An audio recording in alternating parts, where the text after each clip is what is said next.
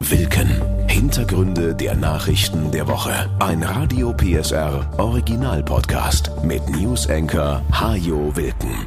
Willkommen zu einer neuen Folge, in der es unter anderem um Weihnachtsgeschenke geht, um Windräder und um eine tolle Erfindung aus Sachsen, die Leben retten kann. Und natürlich um 60 Milliarden Euro. Paukenschlag und Supergau. Das sind so zwei Floskeln, die Journalisten gern mal verwenden, wenn die Dinge in der Politik anders laufen als erwartet. Nicht selten werden da Ereignisse zum Super-GAU erklärt, die sich in Wahrheit mit zwei, drei Krisensitzungen wieder hinbiegen lassen. Diesmal ist allerdings wirklich der Worst Case eingetreten. Dritte Floskel in diesem Zusammenhang. Sie merken schon, die Lage ist ernst. Das Bundesverfassungsgericht hat am Mittwoch entschieden, dass ein Nachtragshaushalt von 2021 gegen das Grundgesetz verstößt. Die Ampelregierung hatte damals nicht genutzte Corona-Kredite umgeschichtet in einen Fonds für Klimaschutzmaßnahmen. Das aber hätte sie nicht tun dürfen, so die Verfassungsrichter. Sie ließen das Argument der Regierung nicht gelten, man würde die Wirtschaft nach Corona wieder ankurbeln, wenn man das Geld in den Klimaschutz steckt, weil die Ampel nicht klar begründet hatte, dass diese Klimaschutzmaßnahmen etwas zu tun haben mit den Folgen der Pandemie. Und nur wegen der Pandemie durften die Kredite ja überhaupt aufgenommen werden. Denn Deutschland hat seit mehr als zehn Jahren eine Schuldenbremse. Damit fehlen jetzt auf einen Schlag 60 Milliarden Euro für den Klimaschutz. Wir werden umgehend damit beginnen, einen neuen Wirtschaftsplan für den Klima- und Transformationsfonds für die Jahre 2024 fortfolgende aufzustellen. Sagte Finanzminister Christian Lindner, nachdem der erste Schock nach dem Urteil verdaut war. Allerdings sah er dabei nicht besonders zuversichtlich aus. Denn erstens ist er nun der erste deutsche Finanzminister, der einen verfassungswidrigen Haushalt zu verantworten hat. Zweitens schüttelt man 60 Milliarden Euro ja nicht einfach so aus dem Ärmel. Entweder muss Lindner nun an anderen Stellen den Rotstift ansetzen, was vermutlich wieder zu größeren Reibereien innerhalb der Koalition führen dürfte, oder er muss die Einnahmen verbessern, also Steuern erhöhen, was für ihn bisher immer ein absolutes No-Go war. So oder so, jetzt ist Kreativität gefragt oder Disziplin. Unionsfraktionschef Friedrich Merz. Die Bundesregierung muss jetzt das erste Mal in ihrer Amtszeit etwas tun, was sie bis jetzt sorgfältig vermieden hat. Sie muss mit dem Geld auskommen, das im Bundeshaushalt vereinnahmt wird. Die Unionsfraktion war es auch, die gegen den umstrittenen Nachtragshaushalt in Karlsruhe geklagt hatte und dort Recht bekam. Schuldenbremse heißt Schuldenbremse, stellten die Richter klar.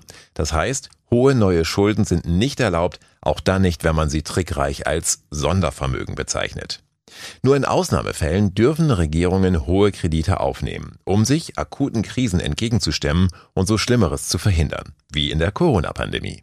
Dann aber müssen sie dieses Geld auch unmittelbar dafür ausgeben, wofür es gedacht war.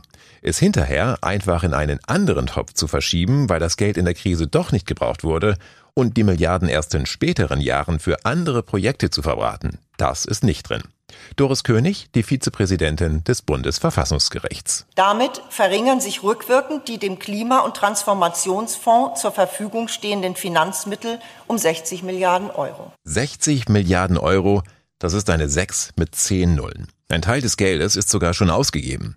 Für den Rest hat Finanzminister Lindner erst einmal eine Ausgabensperre verhängt. Zwar sollen schon laufende Förderprogramme fortgesetzt werden, verspricht Wirtschaftsminister Robert Habeck, denn im Fonds befinden sich mehr als diese 60 Milliarden Euro, und so sollen Programme zur Gebäudesanierung zum Beispiel weitergehen. Viele andere Projekte müssen nun aber auf den Prüfstand. Ich nenne ein paar Beispiele. Die Übernahme der EEG-Umlage und damit die Senkung der Stromkosten für alle Verbraucherinnen und Verbraucher von normalen Bürgerinnen und Bürgern über den deutschen Mittelstand bis zur Industrie, die Förderung von E-Mobilität inklusive der Ladesäuleninfrastruktur. Und auch in Sachsen wird schon gerechnet. Denn aus dem Klimafonds sollten zum Beispiel auch 5 Milliarden Euro Fördergelder kommen für die neue Chipfabrik von TSMC in Dresden.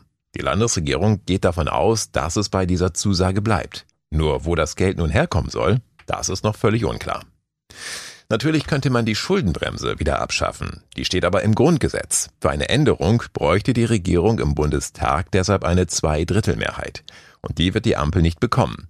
Damit ist für Finanzminister Lindner auch klar, dieses Urteil schafft Klarheit zur Schuldenbremse. Das Urteil hat allerdings potenziell weitgehende Auswirkungen auf die Staatspraxis und die Haushaltspolitik von Bund und allen Ländern. Heißt, man kann nur das ausgeben, was man vorher eingenommen hat. Und hält sich deswegen entweder mit den Ausgaben zurück oder muss zusehen, wie man die Einnahmen erhöht. Mit Haushaltstricks à la Lindner jedenfalls wird künftig keine Regierung mehr arbeiten können. Schade, dass der Geldkoffer von Joko und Klaas schon weg ist. Der wurde in dieser Woche ja in Sachsen gefunden. Das wäre immerhin schon mal ein Anfang gewesen. Das Bundesverfassungsgericht hat mit seinem Urteil übrigens nicht gesagt, dass die Regierung kein Geld in den Klimaschutz stecken darf. Nur, wie sie es in diesem Fall versucht hat, darf sie es eben nicht tun. Für Martin Kaiser von Greenpeace ist deshalb klar, wir brauchen natürlich die Investitionen in den Klimaschutz so dringend wie nie. Das sind wichtige Investitionen, um unsere Wirtschaft, um unsere Gesellschaft jetzt wirklich auf einen klimaneutralen Pfad zu schicken. Und das muss jetzt auf solide Füße gestellt werden. Zunächst aber liegen viele Projekte der Ampel auf Eis. Eine ruhige Vorweihnachtszeit darf in Berlin jetzt also niemand mehr erwarten. In den Ministerien wird jetzt viel gerechnet. Und wenn die Ampel so weitermacht wie bisher, dann werden, so ist zu befürchten, in den nächsten Wochen wohl auch wieder öffentlich die Fetzen fliegen. Zumal der nächste Paukenschlag vielleicht schon bald folgt. Unionsfraktionschef Friedrich Merz lässt inzwischen nämlich auch das Sondervermögen für den Wirtschaftsstabilisierungsfonds durch ein Gutachten überprüfen und die Fraktion wird möglicherweise auch dagegen klagen. Aus diesem Topf, auch bekannt als Doppelwumms, werden unter anderem die Preisbremsen für Strom und Gas bezahlt, die gerade erst über den Jahreswechsel hinaus verlängert wurden bis Ende März. In diesem Jahr schenken wir uns mal nichts. Wer kennt solche Ankündigungen nicht aus der eigenen Familie? Alle Jahre wieder trifft man diese unverbindliche Vereinbarung und am Ende sitzen dann doch wieder alle mit einem Geschenk in der Hand um den Weihnachtsbaum herum. Es ist ja nur eine Kleinigkeit, heißt es dann, als müsste man sich dafür entschuldigen, jemandem etwas zu schenken. In diesem Jahr fallen die Geschenke aber offenbar tatsächlich etwas kleiner aus. Die weihnachtliche Vorfreude im Handel hält sich in Grenzen, weil viele Kunden diesmal weniger Geld für Geschenke ausgeben wollen. Stefan Gent, der Hauptgeschäftsführer vom Handelsverband Deutschland. Und es liegt vor allen Dingen darin, dass das Bauchgefühl der Kundinnen und Kunden momentan zum Einkaufen nicht optimal ist. Die geopolitischen Krisen, ein Krieg in der Ukraine und auch der Krieg und Konflikt im Nahosten haben schon Auswirkungen auf die Konsumentenstimmung in Deutschland. Der Handel rechnet im Vergleich zum Weihnachtsgeschäft im letzten Jahr zwar mit leicht höheren Umsätzen, das Plus von etwa anderthalb Prozent wird allerdings komplett von der Inflation aufgefressen. Im Weihnachtsgeschäft gehen wir von einem Minus von 5,5 Prozent preisbereinigt aus. Und deshalb ist es ganz wichtig, dass die politischen Rahmenbedingungen positiv begleitet werden. Ein klarer Impuls wäre es auch gewesen, die Stromsteuer für alle, auch für die Verbraucherinnen und Verbraucher auf das europäische Mindestmaß herabzusetzen. Denn natürlich gibt es Haushalte, die einfach nicht genügend Geld momentan haben, um eben zusätzlich ausreichend zu konsumieren. Und hier muss natürlich angesetzt werden. Der Handel selbst setzt dabei wie immer darauf, die Kunden mit stimmungsvollen Weihnachtsmärkten und festlich geschmückten Geschäften in die Innenstädte zu locken. Der starke Trend zum Onlinehandel ist nach den Corona-Jahren erst einmal gebremst. Viele kaufen ihre Geschenke zwar nach wie vor online, die Umsätze wachsen aber auch dort nicht immer weiter in den Himmel. Die größte Herausforderung ist momentan die Kundenfrequenz. Objektiv haben wir durchaus natürlich auch eine Kaufkraft in Deutschland, die sich sehen lassen kann. Das heißt, dass die Verbraucherinnen und Verbraucher, die in die Geschäfte und Innenstädte kommen, dann auch kaufen. Wir haben es mit geringeren Kundenfrequenzen zu tun, aber Gott sei Dank nicht mit gleich hohen Umsatzverlusten. Und am Ende könnte das Geschäft sogar besser laufen als erwartet. Das hängt nicht nur vom Bauchgefühl der Kunden ab oder wie stark uns Kriege und Krisen beschäftigen, sondern zum Beispiel auch vom Wetter an den umsatzstarken Adventswochenenden. Spielwaren, Bücher, Schmuck und Unterhaltungselektronik, das sind seit Jahren die Renner unter dem Weihnachtsbaum. Diese Branchen machen in den nächsten Wochen ein Viertel ihres Jahresumsatzes. Eine aktuelle Umfrage hat gegeben, dass so durchschnittlich 295 Euro für Weihnachtsgeschenke ausgegeben werden.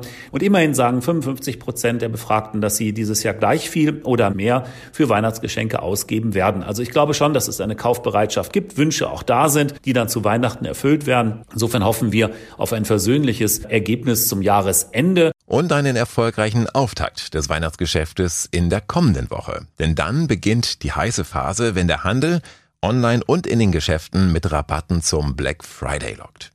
Darüber habe ich mit Claudia Neumerkel von der Verbraucherzentrale Sachsen gesprochen und sie sagt zum Thema Schnäppchenjagd am Black Friday. Es ist durchaus möglich, gute Angebote zu finden. Man muss aber auch aufpassen und sollte sich nicht blenden lassen. Es wird ganz viel mit Psychotricks und Marketingtricks gearbeitet.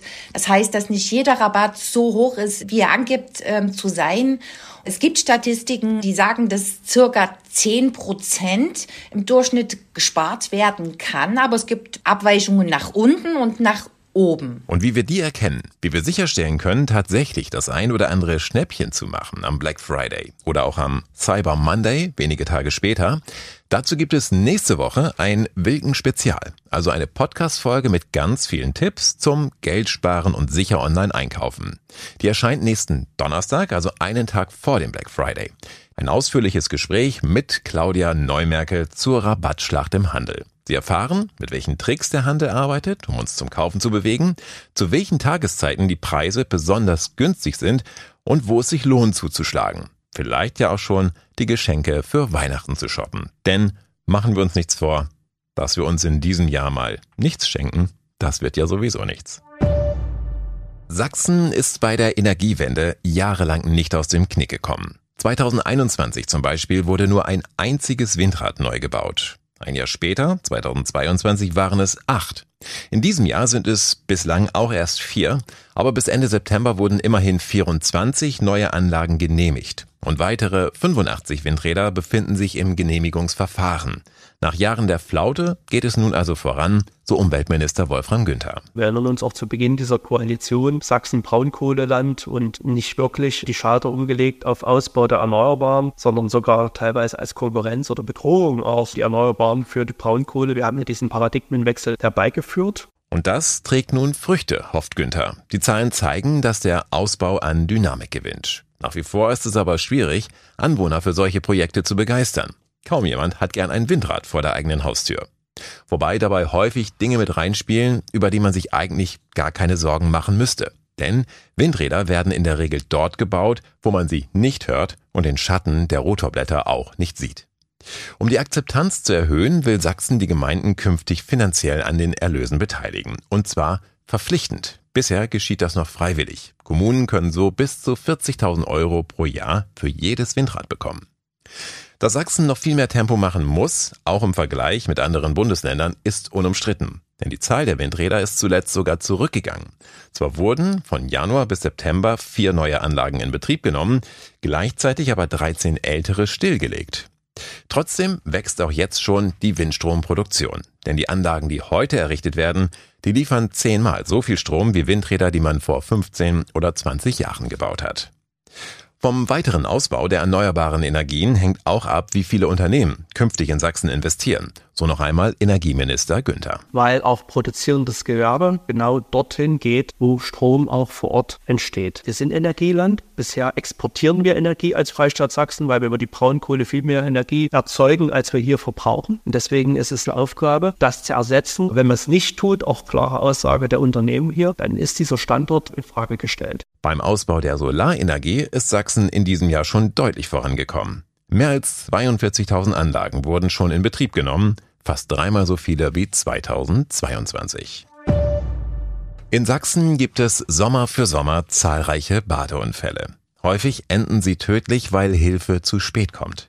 Chemnitzer und Dresdner Forscher haben nun ein System entwickelt, das Leben retten kann. Es handelt sich um ein weltweit bisher einzigartiges Drohnensystem. Die Hilfe für Ertrinkende kommt also aus der Luft. Wolfram Hart, der Projektleiter an der TU Chemnitz. Die Drohne ist ausgestattet mit einem Rettungsmittel. Und das ist so groß, dass man mit dem Arm drum fassen kann und hat eine erste Möglichkeit, sich über Wasser zu halten. Das Innovative an diesem System ist aber nicht, dass eine Drohne einen Rettungsring oder eine andere Schwimmhilfe an einer Unglücksstelle abwirft, sondern dass sie praktisch jederzeit einsatzbereit ist. Sie befindet sich in einem intelligenten Hightech-Hangar, den die Forscher in den letzten zwei Jahren entwickelt haben. Von dort aus startet die Drohne bei einem Notruf und sucht dann selbstständig den See oder andere Gewässer ab. Ein Besucher sieht, dass da jemand in Not ist, löst den Notruf aus und die Leitstelle aktiviert dann den Hangar. Und die Drohne steigt auf und sucht diesen Menschen, der in Not ist. Anschließend kann sie die Position an die Rettungskräfte weitergeben, die damit keine Zeit mehr damit verlieren, selbst nach einem Ertrinkenden suchen zu müssen. Und dann kann die Feuerwehr auch den richtigen Weg wählen, linksrum oder rechtsrum um den See. Ersten Schätzungen entsprechend können 10 bis 15 Minuten eingespart werden. Und bei einem Wasserunfall ist das natürlich ganz wichtige Zeit. Allein in den deutschen Binnenseen kommen jedes Jahr mehr als 300 Menschen bei Badeunfällen ums Leben. Ein flächendeckendes Drohnensystem könnte diese Zahl deutlich verringern. Die Drohnen können aber noch mehr. Zum Beispiel Waldbrände frühzeitig erkennen. Gerade um jetzt Waldflächen zu inspizieren, braucht man halt viele Flüge bei schönem Wetter und das kann man eben über den Hangar sehr gut automatisiert lösen. Es braucht kein Mensch dort daneben stehen, um die Drohne zu bedienen. Und dann sind auch erhebliche Kosteneinsparungen zu erwarten. Denn die Drohnen fliegen nach ihrem Einsatz zum Hangar zurück, der schließt sich wieder automatisch und sechs Kameras führen dann eine Inspektion der Drohne durch. Dabei überprüfen sie mit Hilfe einer künstlichen Intelligenz zum Beispiel, ob die Rotoren beschädigt sind. Und wenn alles okay ist, dann meldet der Hangar, dass die Drohne erneut einsatzbereit ist. Zu diesem Podcast gehört ja auch immer wieder ein bisschen Angeberwissen, mit dem Sie bei passender Gelegenheit ein klein wenig glänzen können. Und da geht es heute nach New York. Also in die Stadt, in der fast alles etwas größer ist als in den meisten anderen Städten der Welt. Fast alles. Denn in New York befindet sich auch das Hess-Dreieck, das gern als das kleinste Privatgrundstück der Welt bezeichnet wird. Es ist etwas größer als 0,2 Quadratmeter und befindet sich im Stadtteil Greenwich Village. Die Geschichte dieses Minigrundstücks beginnt 1910. Damals wurden in der Gegend hunderte Häuser enteignet und abgerissen, um Platz zu schaffen für den Bau der U-Bahn und um die Seventh Avenue verbreitern zu können. Zu diesen Gebäuden gehörte auch ein Haus der Familie Hess, die lange versuchte, den Abriss zu verhindern, sich aber vor Gericht nicht durchsetzen konnte. Sie musste ihr Haus schließlich an die Stadt abgeben, damit die ihre Baupläne verwirklichen konnte. Später stellte sich heraus, dass die Stadt bei der Vermessung des Grundstücks einen Fehler gemacht und ein kleines Dreieck vergessen hatte. Dieses Stückchen Grund und Boden befand sich damit immer noch im Besitz der Familie Hess und die ließ dort kurzerhand eine Kachel ein mit der Aufschrift Eigentum der Hess-Erben, welches niemals für öffentliche Zwecke freigegeben wurde. Diese Kachel befindet sich dort noch immer und markiert damit das einst kleinste Grundstück New Yorks. Den Hess-Erben gehört es allerdings schon lange nicht mehr. Die haben es nämlich 1938 an einen Tabakladen verkauft, der die Kachel aber an Ort und Stelle beließ. Und so können New York-Besucher sich dieses kleine Fleckchen Erde heute noch ansehen. Es ist zwar nicht die imposanteste Attraktion, die New York zu bieten hat, aber vermutlich das einzige Grundstück der Stadt, das man sich auch ohne Lottogewinn oder Sondervermögen leisten könnte. Wenn es denn überhaupt jemals zu verkaufen sein sollte. Das war Wilken. Hintergründe der Nachrichten der Woche mit Newsenker Hajo Wilken. Dieser Radio PSR Original Podcast ist eine Produktion von Regiocast, deutsches Radiounternehmen.